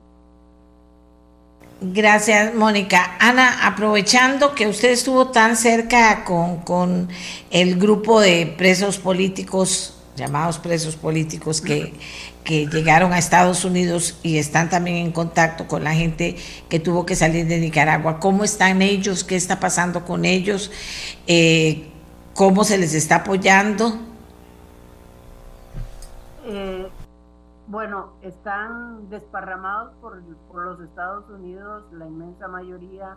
Hay un par de ellos que han eh, optado por salir de, de los Estados Unidos, uno de ellos aquí en Costa Rica, están reacomodándose, algunos después de casi cuatro años o más de estar encarcelados en condiciones sumamente dramáticas como las que mencionaba Mónica.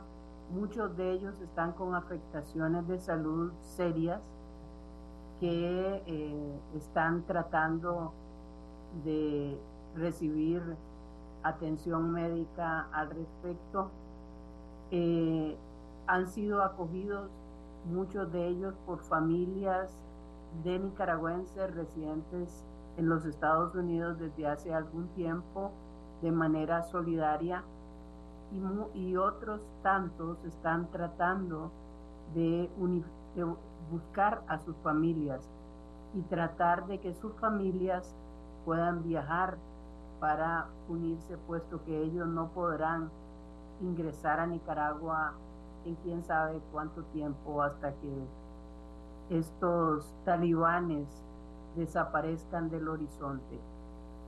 Y en esto, y desgraciadamente la tortura contra ellos no cesa, porque están impidiendo la unificación de estas familias. No les quieren entregar pasaportes, no los dejan salir del país, incluso a niños y niñas pequeñas, que les niegan los pasaportes, que les niegan cualquier trámite, incluyendo las partidas de nacimiento, Amelia, una, una cuestión impensable. Al desaparecernos a los 317 eh, personas de los registros civiles, estos niños, estas niñas, eh, están quedando sin padres y sin madres, porque han borrado nuestros nombres del registro civil y cuando las personas llegan a buscar, los familiares llegan a buscar una partida de nacimiento, resulta que han borrado, ya aparece con padre desconocido o madre desconocida y le cambian los apellidos. Entonces, digamos que se extiende mucho más allá de los 317. Y como dice un, colega, un compañero de lucha, eh, hay apátridas de hecho, son los que nos, o de hecho, que son los que nos han quitado la nacionalidad y hay de hecho, porque las esposas, esposos, hijas e hijos también están siendo afectadas por esta medida y no les entregan pasaportes, no les entregan ningún papel oficial. Y entonces ahora tienen esa, la angustia de qué pasa con sus familias que están dentro de Nicaragua y ellos no logran que salgan como debería ser oficialmente por el aeropuerto o por las fronteras terrestres, porque este régimen quiere borrar no, no, no solo a nosotros, sino también a la familia y ojalá a cualquiera que tenga una relación con nosotros. Gracias, gracias Ana. Eh, Mónica, ¿qué posible en este momento, como están las circunstancias, como, como se ven en el futuro, en el presente, pero también a un, digamos, a un plazo más largo, qué posible salida vislumbra para Nicaragua? ¿Hay alguna esperanza en la oposición nicaragüense a que esto pudiera cambiar la historia o ven que a largo plazo será inamovible Daniel Ortega? Bueno, Amelia, eh, nosotras y nosotros exiliados, ex, desterrados, eh, todos los perseguidos que estamos en el exilio, junto con todavía eh, núcleos importantes de, eh, de, opositores que están dentro del país y que se han visto obligados a, guardar silencio para no, eh, no ser víctimas directas de todas estas atrocidades. Tenemos absoluta convicción de que un régimen como el de Ortega y Murillo no se va a sostener por largo tiempo. Estamos eh, los excesos que ellos mismos están cometiendo, lo ha aislado del mundo, hay una creciente, eh, un creciente repudio, rechazo, ya no solo de la comunidad europea, de, de, los países de la Unión Europea, pero también de Estados Unidos, Canadá, que han mantenido una posición bien clara en ese sentido, sino que ahora incluso se están sumando de forma evidente gobierno eh, de los denominados eh, izquierda, pero también de los movimientos progresistas de América Latina como Petro, Boric eh, de Chile, que ha mantenido una posición sumamente diáfana sobre el tema. Ayer mismo, hoy mismo, eh, en las mañanitas de nosotros ya en, Ginebra, se pronunció Brasil en contra de las atrocidades que está cometiendo el gobierno de Ortega. Y ahí en la sesión eh, del Consejo de, Derechos Humanos eh, de la ONU ha, estado presente con fuerza el caso de Nicaragua. Entonces, se necesita seguir sosteniendo ese rechazo, ese aislamiento, ese repudio de la comunidad internacional que debe sumar medidas más drásticas en términos económicos, porque como te decía antes, el BCE le sigue dando dinero, el Fondo Monetario Internacional le sigue dando fondos, hay organismos, este, eh, gobiernos que siguen comerciando como que si no pasa nada. Esa es una demanda que nosotros tenemos de acrecentar las presiones de carácter económico para hacer ceder al régimen.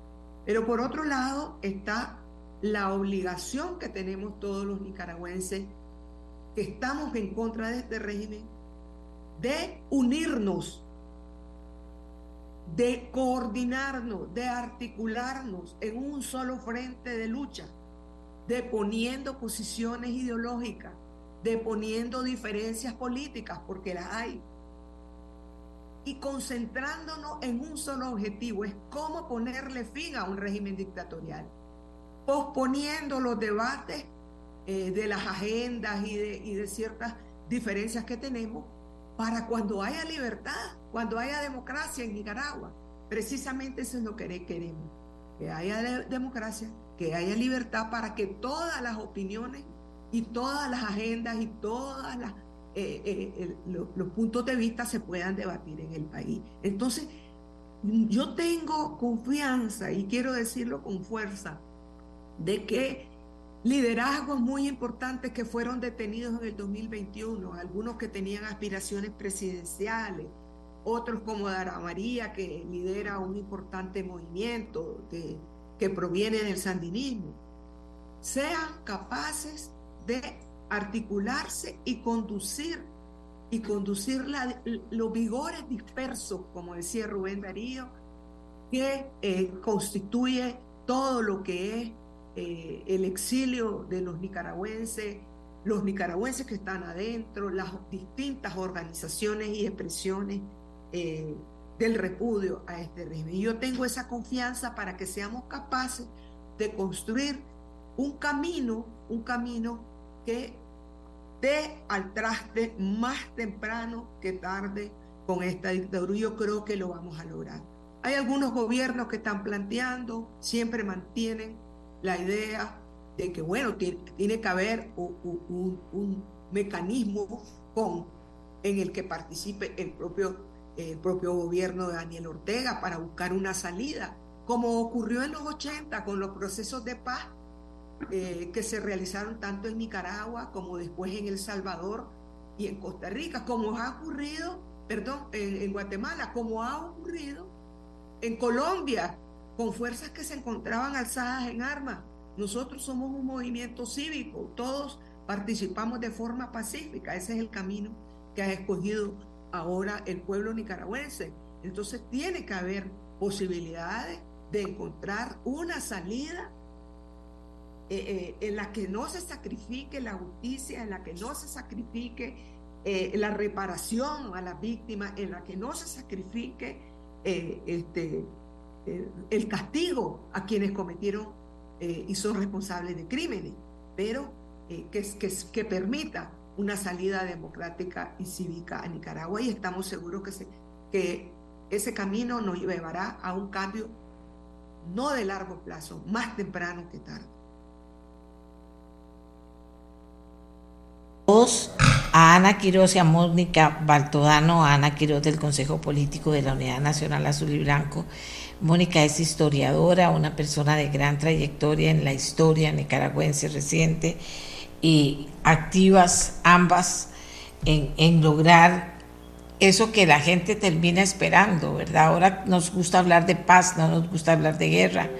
Y, la paz no es algo que no exija también el cumplimiento de ciertas cosas que se hicieron mal, eh, eh, cambiarlas. Aquí en Costa Rica, Rodrigo Chávez denunció el sistemático irrespeto a derechos humanos en Nicaragua en el día de ayer y pidió al bloque conformado por eh, Costa Rica, República Dominicana, Panamá y Ecuador presionar por elecciones libres en Nicaragua. Yo siento que son otro tipo de voces los que se están oyendo, como los de las compañeras presentes en el programa, pero que, pero que queremos que las cosas cambien en Nicaragua, eso sí, y que no sigan las irracionalidades presentes en situaciones que no como, como decía, creo que fue Ana, no sabemos qué sorpresa viene, qué, qué podemos esperar de un régimen tan cercano a nosotros y que está cometiendo tantos y tantos errores, sumando uno más uno más uno más uno. ¿A dónde vamos a ir a dar? Ojalá que, sea, que, que de alguna forma se arme eh, esa posibilidad que debe armarse para que Nicaragua pacíficamente, con elecciones libres, pueda llegar a tomar su pueblo una decisión. Así que gracias a Ana Quiroz, gracias a Mónica Baltodano por haber participado, eh, por haber participado esta mañana. Porque hay que hablar de esas cosas, ¿verdad? Yo creo que aprendimos, recordamos y aprendimos algo luego de haberlas escuchado. Eh, vamos con otro tema. A tres años del primer caso de... Muchas gracias. Eh, gracias a ustedes. A tres años del primer caso detectado por COVID-19 en Costa Rica, el país vuelve a estar en un proceso creciente de hospitalizaciones por COVID y está estacionado en un promedio de tres fallecimientos al día. Resulta que hay un análisis hecho por el Centro de Investigación Observatorio del Desarrollo de la Universidad de Costa Rica, tomando como insumo la información oficial suministrada por el Ministerio de Salud, que organizó e interpretó la dinámica de los casos de COVID en Costa Rica. ¿Cuál fue el resultado de este estudio? ¿De qué se trata? Bueno, vamos a conversar con Agustín Gómez. ¿Quién es Agustín Gómez? Es el coordinador de la unidad de estadística del Centro de Observatorio del Desarrollo. ¿Por qué hacen este estudio, eh, Agustín, y cuáles son los resultados del mismo? Muy buenos días, doña Amelia, y a toda la audiencia que nos acompaña. Eh, nosotros en realidad llevamos ya tres años de manera sistemática desde que inició el primer caso de COVID-19 en el país realizando estudios y análisis epidemiológicos con diferentes enfoques.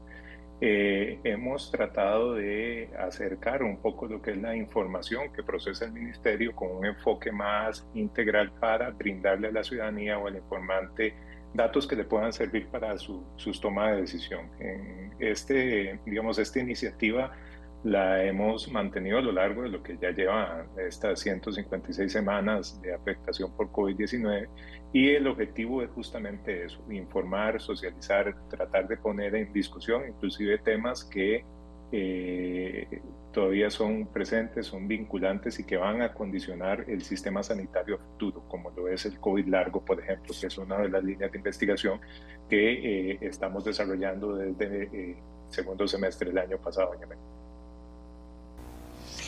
Muy bien.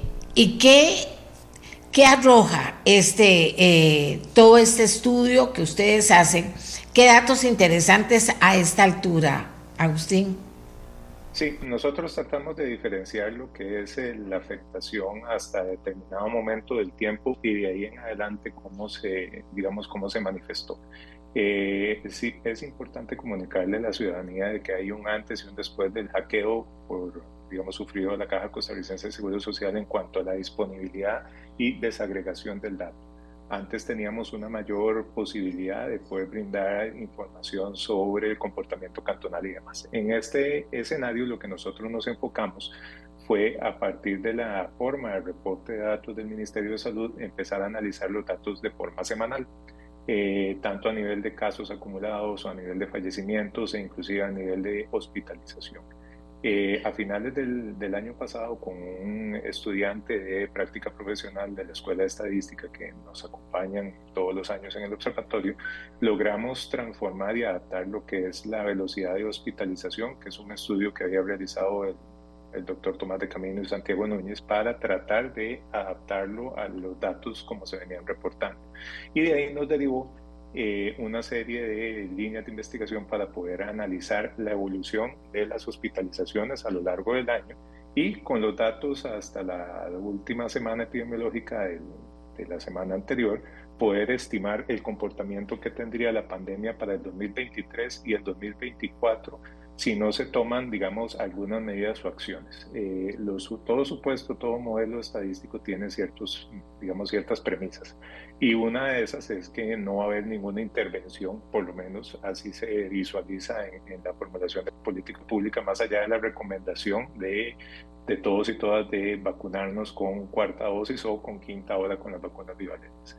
Entonces, dado eso, nosotros sí estamos visualizando a partir de este escenario estadístico la posibilidad de tener dos grandes eventos en este año. El que estamos eh, atravesando ahorita, que es la sexta ola, con una probabilidad de que pueda empezar a descender por ahí de abril eh, ya la cantidad de casos y después tendríamos un repunte que se mantendría como una meseta a lo largo del año. Ese, ese comportamiento, doña Amelia, ya lo habíamos tenido en el 2020.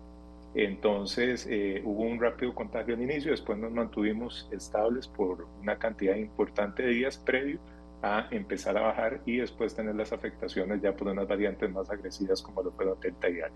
Entonces, lo que nosotros estamos visualizando es que a estas alturas podemos estar repitiendo un escenario que vivimos en el 2020 con lecciones aprendidas, con enseñanzas que nos ha dejado la pandemia todo, todo el sistema de salud, pero también con una gran, eh, pongámoslo así, preocupación sobre el avance en el proceso de vacunación y sobre el avance, cuáles van a ser esas políticas sanitarias que se van a estar formulando para la atención, no solo de estas 207 personas que es en promedio que están siendo hospitalizadas y que va a seguir creciendo, doña Amelia, que esa es la tendencia que llevamos ahorita en el país, de ir creciendo a un 4% semanal de personas en procesos de hospitalización, si no, no se genera, digamos, alguna intervención o no se alerta a la población de cómo, de cómo manejarnos, que en otros momentos epidemiológicos se habían, digamos, una claridad sobre en qué momento activar las mascarillas o los protocolos o demás. Ahorita, doña Melia, si bien es cierto, estamos viviendo lo que es una sensación de pospandemia, de que ya pasó, sin duda el, el, el, efecto que nosotros vamos a estar viendo en los sistemas sanitarios va a seguir siendo presente, van a seguir dando casos de COVID, se van a seguir dando eh, procesos de hospitalización. Y eso es un poco lo que llama a la reflexión este informe que, que quisimos elaborar al cabo de tres años de, de la pandemia por COVID-19, que realmente estamos lejos de terminar, que eh, es una lástima que en algunos momentos estemos perdiendo las lecciones aprendidas que costaron vidas y que costaron eh, en, en, otros momentos, digamos, este, restricciones sanitarias muy fuertes para preparar el sistema de salud para la atención de 1.500 personas en un proceso de hospitalización como lo tuvimos en el pasado.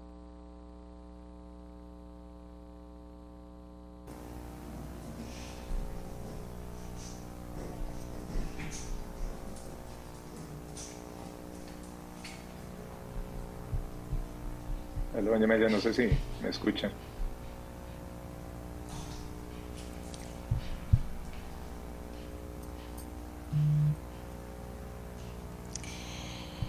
Vamos a ver, eh, me dicen que estamos al aire, que dicha. Estamos conversando, tuvimos un problema técnico aquí, conversando con don Agustín, para, para pedirle a Agustín, que tal vez es importante, nos pueda decir finalmente todos estos datos e interpretaciones que ustedes hacen con el estudio, esto hacia dónde va y qué incidencia tiene, digamos, en la toma de políticas.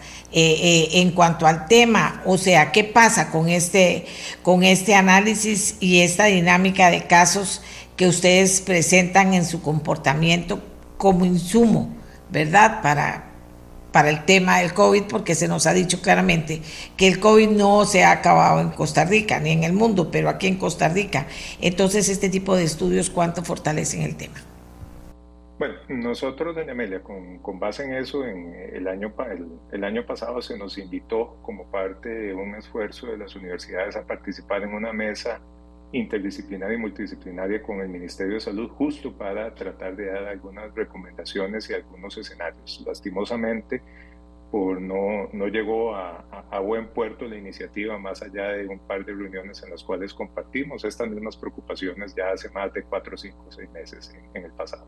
Entonces nosotros nos enfocamos, doña Amelia, con un enfoque un poco más ciudadano de realmente tratar de llegar a la persona y utilizar estos espacios que ustedes nos, nos, abren como medios de comunicación para informarles sobre la situación. Yo, yo sé que a veces puede ser muy cansado o agotador seguir hablando tres años después de COVID o de pandemia, pero sin duda efectivamente el contar con datos para poder informar y que el ciudadano pueda tener una claridad sobre qué decisión tomar, sobre cuál es el contexto actual en el que se encuentra el país, sobre cómo está atravesando esta sexta ola y cuáles pueden ser esas implicaciones.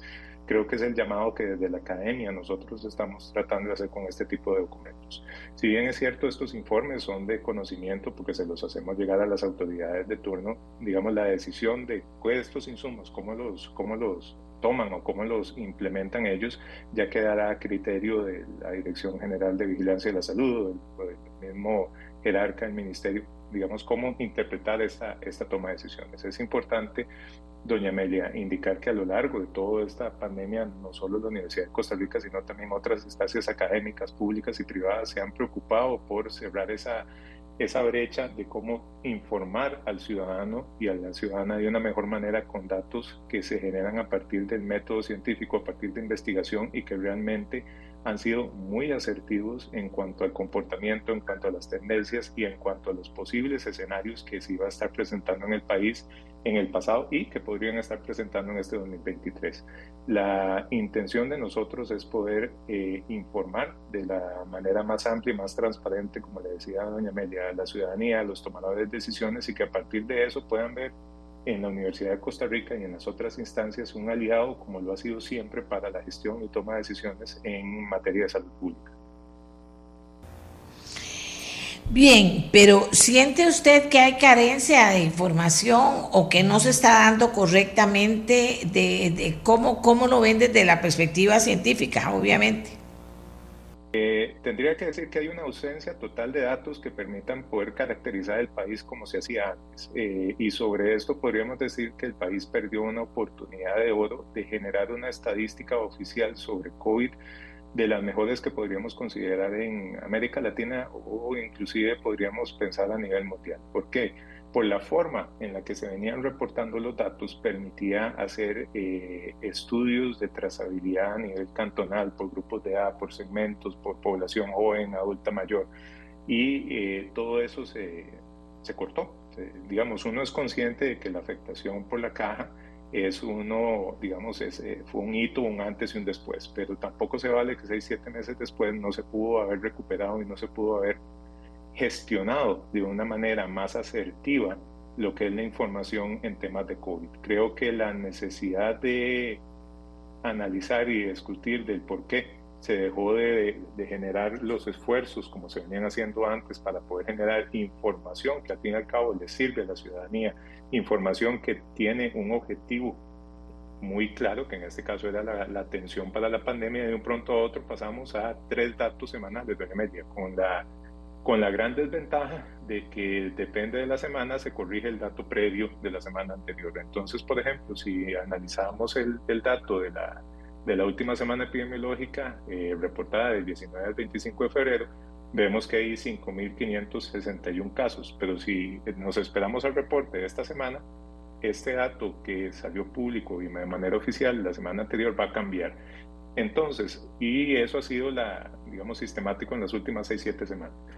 Entonces, si nosotros vemos eso, lo, que genera desde las oportunidades de investigación a veces es una, digamos, como, esa pérdida del sentido de oportunidad y de la necesidad de poder contar con datos para la toma de decisiones de Creo que, como, como mencioné, el, el país perdió esa oportunidad de oro de realmente darle una trazabilidad un esfuerzo y un seguimiento a una operación estadística, podemos decir, porque eso fue lo que se volvió los datos de COVID-19, una operación en la cual se tiene que sistematizar, llevar un control, se tienen que llevar boletas, se tienen que ver las causas de fallecimiento, se tienen que analizar a dónde se está eh, focalizando o a dónde se están desarrollando los puntos de, de contagio, cuáles son las causas por las que se están desarrollando, cuánto recontagio hay cuántas personas nos hemos, enfermado, nos hemos enfermado dos o tres veces, cuánto es la afectación en los niños. Todo, todo eso se perdió en la media. Entonces lo que nosotros podemos gestionar desde el área de investigación son este tipo de reportes que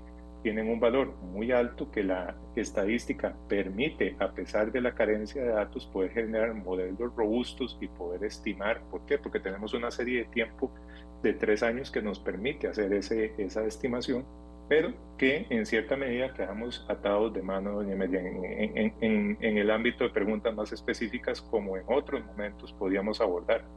¿Cuál es la afectación en bagaces? ¿Cuál es la afectación en el área central? ¿Cuál es la afectación de, cierto grupo demográfico? Entonces, dicho eso, creo que sí existe una gran carencia de datos que yo espero y que a lo interno del ministerio sí lo tengan, solo que no es de acceso público, no es de acceso eh, inmediato para cualquier ciudadano o para investigadores o para las, las personas que quieran desarrollar investigación en temas de COVID-19. Y si a eso le sumamos el tema de la poca, digamos, investigación o información que se está brindando sobre los procesos de, de atención por COVID prolongado, que ese es otro de los temas que también el, el director de Vigilancia de la Salud ha estado eh, haciendo hincapié en, en, las últimas semanas de cuál es, es esa afectación. Sobre ese tema, igual nosotros el año pasado hicimos una encuesta y los datos podrían ser alarmantes. Lo que nosotros logramos estimar es que cerca de medio millón de costarricenses tienen algún tipo de afectación posterior al contagio. Y recordemos que ahorita en, en el país, según los datos oficiales, 1.200.000 personas son las que tienen algún tipo de contagio o se han contagiado, perdón, por COVID-19. Entonces es un porcentaje eh, importante, doña Amelia, que va a, estar o puede seguir estando afectado a lo largo de 3, 4, 5, 6 meses o un año posterior a, la infección. Y sobre eso no tenemos datos. Lo que hay es esta, es esta estimación que nosotros realizamos desde la universidad a partir de una encuesta probabilística y lo que eventualmente se, se pueda obtener a través de los datos de la Caja Costarricense del Seguro Social, que eh, no necesariamente se permiten o permiten hacer este tipo de análisis. Entonces, sin duda, doña creo que es un, un momento de reflexión a tres años de la pandemia por COVID-19 de cómo realmente el país debe gestionar los datos, debe, debe velar por la oportunidad de que los diferentes investigadores podamos aportar desde nuestros ámbitos de, de acción esta este tipo de análisis o este tipo de enfoques para que realmente la ciudadanía, que es el actor al cual nosotros queremos llegar, pueda tomar una decisión y que eventualmente las autoridades de gobierno también vean la oportunidad que desde la academia se está brindando de insumos para la toma de decisiones en política pública sanitaria. Eh, Agustín, ¿y no se puede, no se, hay algún tipo de, de, mm, ¿qué? de enlace con las autoridades? ¿Se podría gestionar para que se fortalecieran los dos, digo, la universidad por un lado y el Ministerio de Salud o el, eh, eh, por otro? De hecho, doña con, la, con, la, administración actual, con el director ahí, eh, con don Alexei, se firmó un convenio de colaboración con la Universidad de Costa Rica hace un par de semanas en el cual esperamos poder aportar nuevamente en, en los temas de fondos con, como le comenté el año pasado, hubo una iniciativa de tratar de articular las diferentes acciones eh, de la universidad, pero no, no llegó a un buen puerto. Nosotros siempre hemos tenido un, a, partir de este proyecto de investigación que desarrollamos en la universidad, siempre hemos tenido un enlace con las autoridades de, de gobierno, pero también hay que ser claro que la política actual que se venía gestionando con, con, esta nueva administración no le dio mucha importancia, digamos, al seguimiento o a la atención por la pandemia por COVID-19, sino que se centró en, en otros temas eh, ya, ya, ya, más específicos. Pero esperamos, digamos, que con esta nueva oportunidad que se está abriendo desde, la, desde el Ministerio de Salud y también por otros procesos en los cuales la universidad está inmersa con, con el Ministerio apoyando en otras instancias, se puede volver a retomar estas iniciativas. Hay eh, aportes que académicos de otras universidades, incluso investigadores independientes, ofrecieron al ministerio en su momento a las dos, tres semanas del hackeo ocurrido por la caja para tratar de recuperar la información. Si bien es cierto, no, no fue posible concretar ninguna de estas alianzas, creo que el, el esfuerzo todavía y la, y la, buena voluntad por parte de todas las, las, partes interesadas está ahí para poder concretar algo como le digo, estamos esperando que con esta... Agustín, eh, casi no tengo tiempo y quiero preguntarle sobre el COVID largo, si tienen algunas estimaciones ustedes antes de terminar.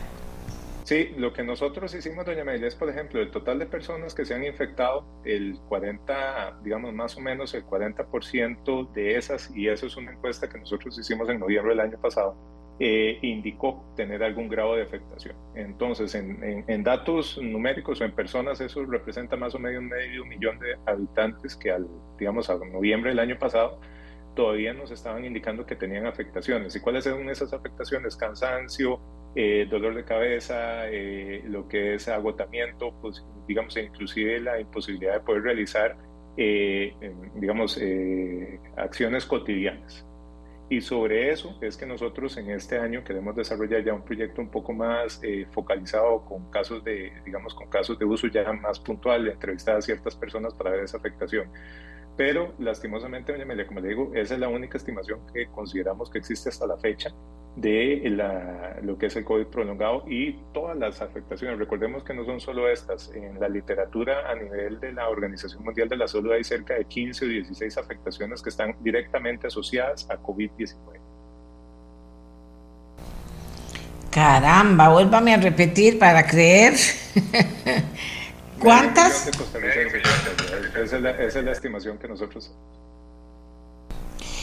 bueno, pero no pueden, no han estimado si este medio millón está recibiendo atención permanente o si, o si, o si se quedó ahí sostenido. Lo que nosotros sí estimamos era el gasto en, atención en salud y si es un gasto importante que se hace en ámbitos privados, digamos, no necesariamente en el sistema de salud eh, básico, pero es algo que sí necesitamos investigar. Lo que pasa es que ya para poder entrar en este, en este detalle sí se necesita analizar los expedientes clínicos que proporciona la Caja Costarricense del Seguro Social, porque es la única forma real de que podamos emitir un criterio sobre si realmente una afectación se materializó y está siendo tratada en, un hospital. Entonces eso es parte de las negociaciones que queremos empezar este año con la caja para ver si es posible entrar en ese tipo de análisis, que es la métrica que se utiliza a nivel mundial para medir COVID largo. Muy bien, y en eso van a trabajar este año. Sí, señora, en eso vamos a estar eh, focalizados o van a hacer nuestros esfuerzos durante este año de entender un poco mejor la afectación por COVID prolongado y, por supuesto, seguir dándole seguimiento a la evolución con, con estas posibilidades de datos que nos ofrece el Ministerio de Salud a lo largo del año. Muchísimas Gracias, Agustín Gómez, coordinador de la 500, ya estoy asustada, coordinador de la Unidad de Estadística, Centro de Observatorio de Desarrollo de la Universidad de Costa Rica. 500 mil personas es mucha gente. Y usted ha escuchado gente que le ha dicho, mira, desde que tuve COVID, ve cómo quedé. Mira, desde que tuve COVID, ve cómo quedé. Mira, un tema interesante. Vamos a esperar el resultado del estudio, sin duda alguna, y a estar atentos a si se está trabajando en particular fuera de este observatorio de la universidad eh, eh, por parte de las autoridades de salud en dar seguimiento eh, a estas 500 mil personas. Ahora, sí también tenemos entendido que hay un, una alianza entre la Universidad de Costa Rica y las autoridades de salud. Ojalá que sea provechosa para tener buena información sobre el tema y, por supuesto, darle atención a esta gente. Nos vamos hasta mañana. Este programa fue una producción de Radio Monumental.